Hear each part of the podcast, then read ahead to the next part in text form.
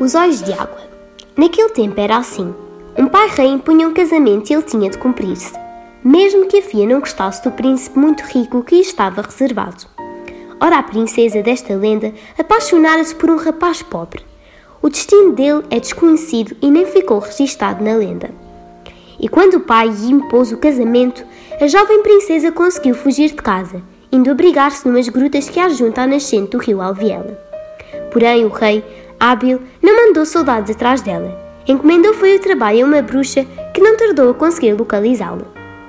Embora não regressasse ao palácio, a princesa todos os dias era procurada pela tal bruxa que ensinava com outros pretendentes que o pai tinha para ela. E aquilo foi uma discussão que um dia teve fim. Aconteceu quando o pai, furioso, mandou o nome do que seria o derradeiro pretendente. Tratava-se de um boi encantado na forma de um belo rapaz. E a princesa uma vez mais recusou. Queria um namorado pobre e mais nenhum. Logo a seguir, o rei mandou à filha um novo recado.